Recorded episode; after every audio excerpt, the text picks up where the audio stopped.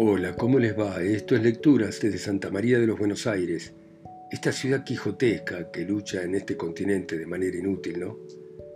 Y vamos con el capítulo 21 de Don Quijote de la Mancha, de Miguel de Cervantes. Y continúa de esta manera. Eso pido y barras derechas, dijo Sancho, a eso me atengo, porque todo al pie de la letra de suceder por vuestra merced, llamándose el caballero de la triste figura. No lo dudes, Sancho, replicó don Quijote, porque del mismo modo y por los mismos pasos que esto he contado, suben y han subido los caballeros andantes a ser reyes y emperadores. Solo falta ahora mirar qué rey de los cristianos o de los paganos tenga guerra y tenga hija hermosa, pero tiempo habrá para pensar esto, pues, como te tengo dicho, primero se ha de cobrar fama por otras partes que se acuda a la corte. También me falta otra cosa, que, puesto caso que se haya rey con guerra y con hija hermosa, y que yo haya cobrado fama increíble por todo el universo, no sé yo cómo se podía hallar que yo sea de linaje de reyes, o por lo menos primo segundo de emperador, porque no me querrá el rey dar su hija por mujer si no está primero muy enterado en esto, aunque más lo merezcan mis famosos hechos. Así que por esta falta temo perder lo que mi brazo tiene bien merecido. Bien es verdad que yo soy hidalgo de solar conocido, de posesión y propiedad, y de devengar quinientos sueldos, y podría ser que el sabio que escribiese mi historia deslindase de tal manera mi parentela y descendencia que me hallase quinto o sexto nieto de rey. Porque te hago saber, Sancho, que hay dos maneras de linajes en el mundo. Unos que traen y derivan su descendencia de príncipes y monarcas, a quien poco a poco el tiempo ha deshecho y acabado en punta como pirámide puesta al revés. Otros tuvieron principio de gente baja y van subiendo de grado en grado hasta llegar a ser grandes señores. De manera que está la diferencia en que unos fueron, que ya no son, y otros son, que ya no fueron. Y podría ser yo de estos, que, después de averiguado, hubiese sido mi principio grande y famoso, con lo cual se debía de contentar al rey mi suegro, que hubiere de ser, y cuando no, la infanta me ha de querer de manera que a pesar de su padre, aunque claramente sepa que soy hijo de una sacán, me ha de admitir por señor y por esposo. Y si no, aquí entre al roballa y llevaya donde más gusto me diere que el tiempo y la muerte han de acabar el enojo de sus padres. Ahí entra bien también, dijo Sancho, lo que algunos desalmados dicen, no pidas de grado lo que puedes tomar por fuerza, aunque mejor cuadra decir, más vale salto de mata que ruego de hombres buenos.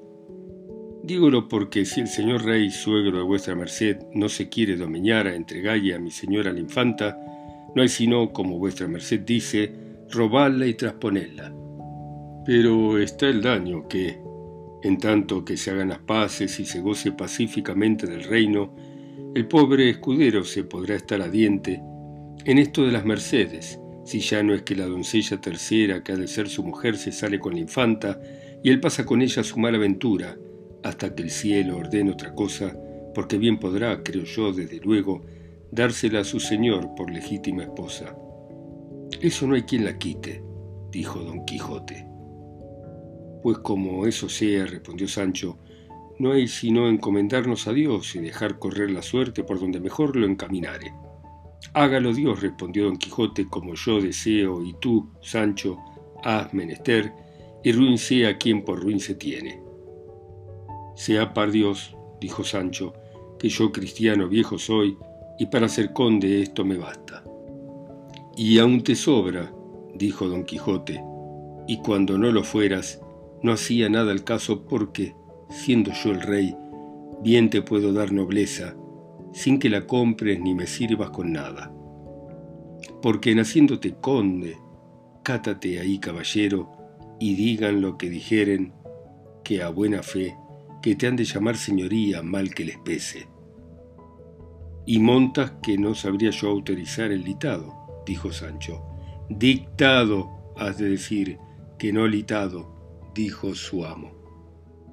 Sí así, respondió Sancho Panza, Digo que les sabría bien acomodar, porque por vida mía, que un tiempo fui munidor de una cofradía, y que me asentaba también la ropa de munidor, que decían todos que tenía presencia para poder ser prioste de la misma cofradía. Pues, ¿qué será cuando me ponga un ropón ducal a cuestas, o me vista de oro y de perlas, o uso de conde extranjero? Para mí tengo que me han de venir a ver de cien leguas.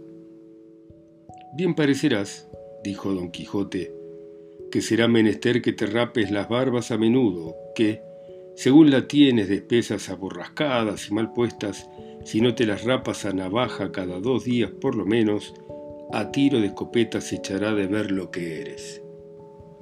¿Qué hay más? dijo Sancho, sin tomar un barbero y tenerle asalariado en casa. Y aun si fuera menester, le haré que ande tras mí como caballerizo de grande. Pues, ¿cómo sabes tú, preguntó don Quijote, que los grandes llevan detrás de sí a sus caballerizos? Yo se lo diré, respondió Sancho. Los años pasados estuve un mes en la corte y allí vi que paseándose un señor muy pequeño, que decían que era muy grande, un hombre le seguía a caballo a todas las vueltas que daba, que no parecía sino que era su rabo. Pregunté que cómo aquel hombre no se juntaba con el otro, sino que siempre andaba atrás de él. Respondiéronme que era su caballerizo y que era uso de grandes llevar tras sí a los tales. Desde entonces lo sé también que nunca se me ha olvidado. Digo que tienes razón, dijo don Quijote, y que así puedes tú llevar a tu barbero, que los usos no vinieron todos juntos ni se inventaron a una, y puedes ser tú el primero conde que lleve tras sí su barbero, y aún es de más confianza el hacer la barba que ensillar un caballo. Quédese eso del barbero a mi cargo, dijo Sancho, y al de vuestra merced se quede el procurar venir a ser rey y a hacerme conde. Así será, respondió don Quijote, y alzando los ojos, vio lo que se dirá en el siguiente capítulo. Capítulo 22 De la libertad que dio don Quijote a muchos desdichados que mal de su grado los llevaban donde no quisieran ir. Cuenta Sidi, Amete, Benengelí, autor arábigo y manchego, en esta gravísima, altisonante, mínima, dulce e imaginada historia, que después que entre el famoso Don Quijote de la Mancha y Sancho Panza su escudero pasaron aquellas razones que en el fin del capítulo 20 y 21 quedan referidas, que Don Quijote alzó los ojos y vio que por el camino que llevaba venían hasta doce hombres a pie, ensartados como cuentas en una gran cadena de hierro por los cuellos, y todos con esposas a las manos. Venían asimismo con ellos dos hombres de a caballo y dos de a pie, los de a caballo con escopetas de rueda y los de a pie con dardos y espadas, y que así como Sancho Panza los vido, dijo, Esta es cadena de galiotes, gente forzada del rey que va a las galeras. ¿Cómo gente forzada? preguntó don Quijote. ¿Es posible que el rey haga fuerza a ninguna gente? No digo eso, respondió Sancho, sino que gente que por sus delitos va condenada a servir al rey en las galeras de por fuerza. En resolución, replicó don Quijote, como quieren que ellos sea esta gente, aunque los llevan, van de por fuerza, y no de su voluntad.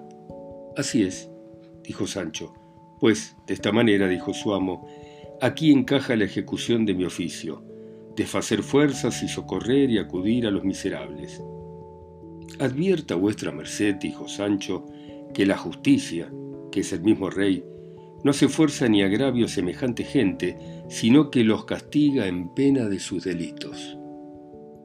Llegó en esto la cadena de los galiotes y don Quijote, con muy corteses razones, pidió a los que iban en su guarda fuesen servidos de informalle y decíe la causa o causa por la que llevaban aquella gente de aquella manera.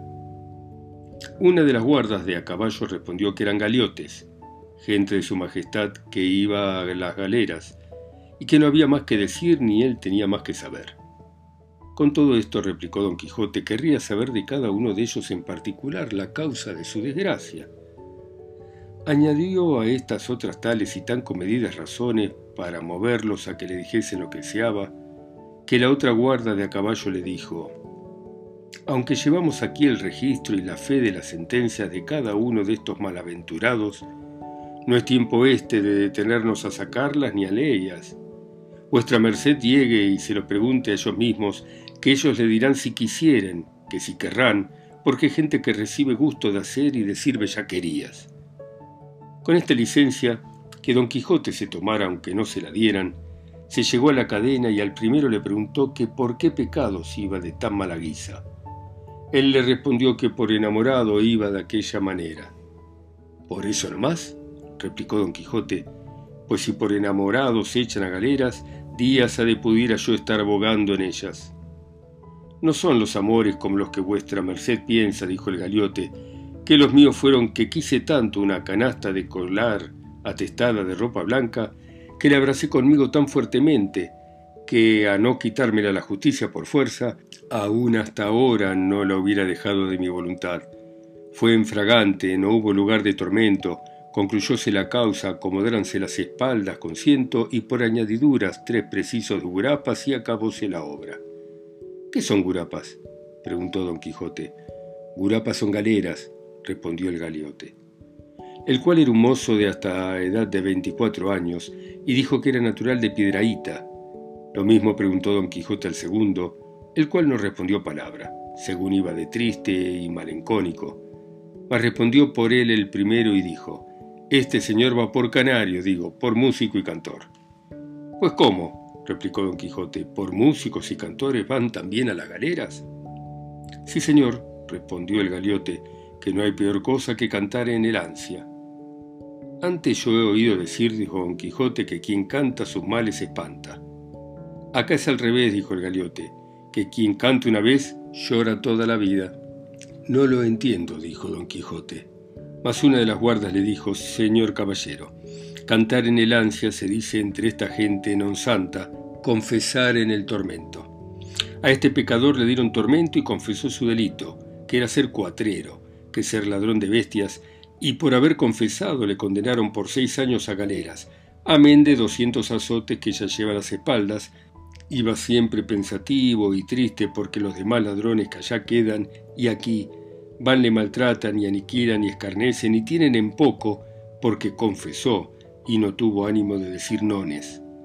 Porque dicen ellos que tantas letras tiene un no como un sí, y que harta aventura tiene un delincuente que está en su lengua su vida o su muerte, y no en la de testigos y probanzas, y para mí tengo que no van muy fuera de camino. Y yo lo entiendo así, respondió don Quijote, el cual pasando al tercero preguntó lo que a los otros, el cual de presto y con mucho desenfado respondió y dijo, Yo voy por cinco años a la señora Gurapa por faltarme diez ducados. Yo daré veinte de muy buena gana, dijo don Quijote, por libraros de esa pesadumbre. Eso me parece, respondió el galiote, como quien tiene dineros en mitad del golfo y se está muriendo de hambre, sin tener a dónde comprar lo que ha menester Dígolo porque si a su tiempo tuviera yo esos veinte ducados que vuestra merced ahora me ofrece, hubiera untado con ellos la péndola del escribano y avivado el ingenio del procurador de manera que hoy me viera en mitad de la plaza de Socodover de Toledo y no en este camino atraigado como algo, pero Dios es grande, paciencia y basta. Pasó don Quijote al cuarto, que era un hombre de venerable rostro, con una barba blanca que le pasaba del pecho, el cual oyéndose preguntar la causa por que allí venía, comenzó a llorar y no respondió palabra. Mas el quinto condenado le sirvió de lengua y dijo, Este hombre honrado va por cuatro años a galera, habiendo paseado las acostumbradas, vestido en pompa y a caballo. Eso es, dijo Sancho Panza, a lo que a mí me parece, haber salido a la vergüenza. Así es, replicó el galiote, y la culpa porque le dieron esta pena es por haber sido corredor de oreja, y aún de todo el cuerpo, en efecto. Quiero decir que este caballero va por alcahuete, y por tener asimismo sus puntas y collar de hechicero.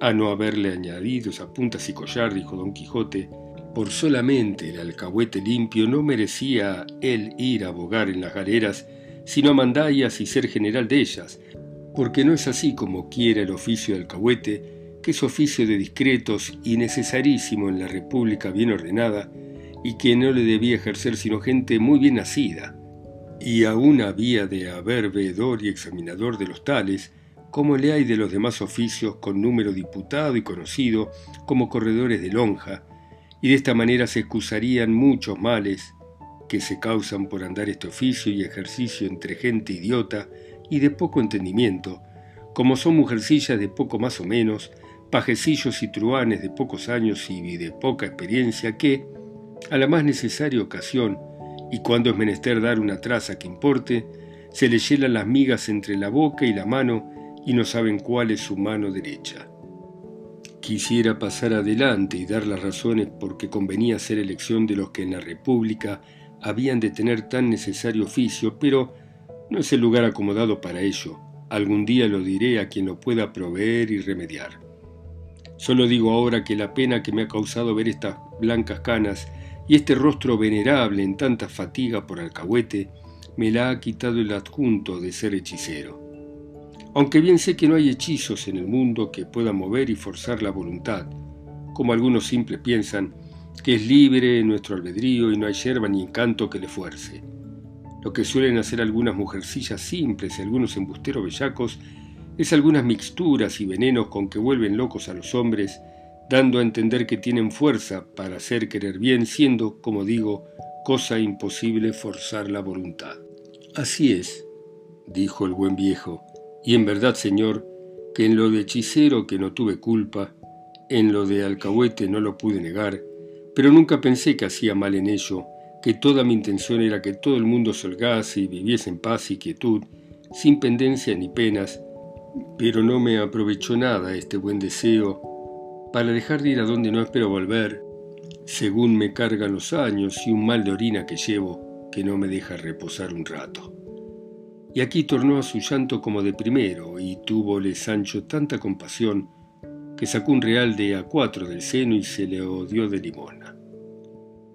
Pasó adelante don Quijote y preguntó a otro su delito, el cual respondió con no menos sino con mucha más gallardía que el pasado. Yo voy aquí porque me burlé demasiadamente con dos primas hermanas mías y con otras dos hermanas que no lo eran mías.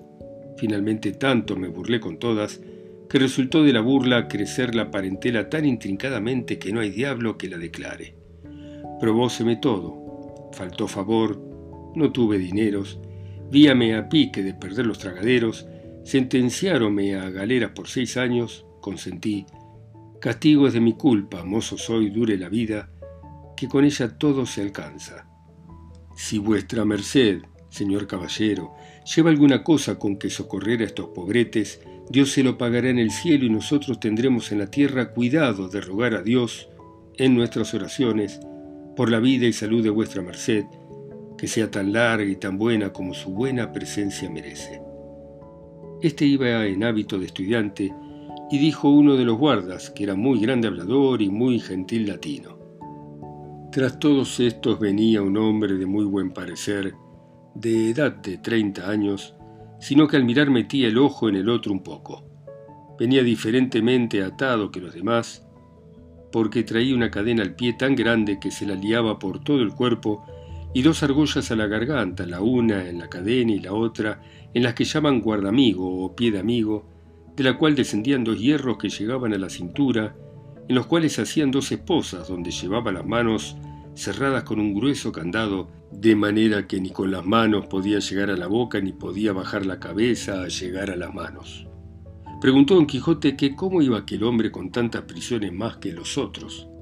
Respondióle la guarda, porque tenía aquel solo más delitos que todos los otros juntos, y que era tan atrevido y tan grande bellaco que, aunque le llevaban de aquella manera, no iban seguros de él, sino que temían que se les había de huir. ¿Qué delitos puede tener, dijo don Quijote, si no han merecido más pena que echarle a las galeras? Va por diez años, replicó la guarda, que es como muerte civil. No se quiera saber más sino que este buen hombre es el famoso Ginés de Pasamonte, que por otro nombre llaman Ginesillo de Parapilla. Señor comisario, dijo entonces el galiote, váyase poco a poco y no andemos ahora de lindar nombres y sobrenombres, Ginés me llamo y no Ginesillo y Pasamontes mi alcurnia y no Parapilla, como Boacé dice, y cada uno se dé una vuelta a la redonda y no hará poco. Hable con menos tono, replicó el comisario, señor ladrón de más de la marca, si no quiere que le haga callar mal que le pese. Bien parece, respondió el galiote, que va el hombre como Dios es servido, pero algún día sabrá alguno si me llamo Ginecillo de Parapilla o no. Pues, ¿no te llaman así, embustero? dijo la guarda. Sí llaman, respondió Ginés, mas yo haré que no me lo llamen, o me las pelaría donde yo digo entre mis dientes. Señor caballero, si tiene algo que darnos, dénosle ya y vaya con Dios, que ya enfada con tanto querer saber vidas ajenas, y si la mía quiere saber, sepa que yo soy Ginés de Pasamonte, cuya vida está escrita por estos pulgares. Bueno, muy bien, dejamos por ahora acá a nuestro querido Don Quijote interrogando a todos estos galiotes que van a cumplir su condena y continuaremos mañana ustedes escuchando a Miguel de Cervantes en sus casas, ciudades, continentes, islas o pueblos a través de mi voz acá sola y lejos en Santa María de los Buenos Aires. Chao, hasta mañana.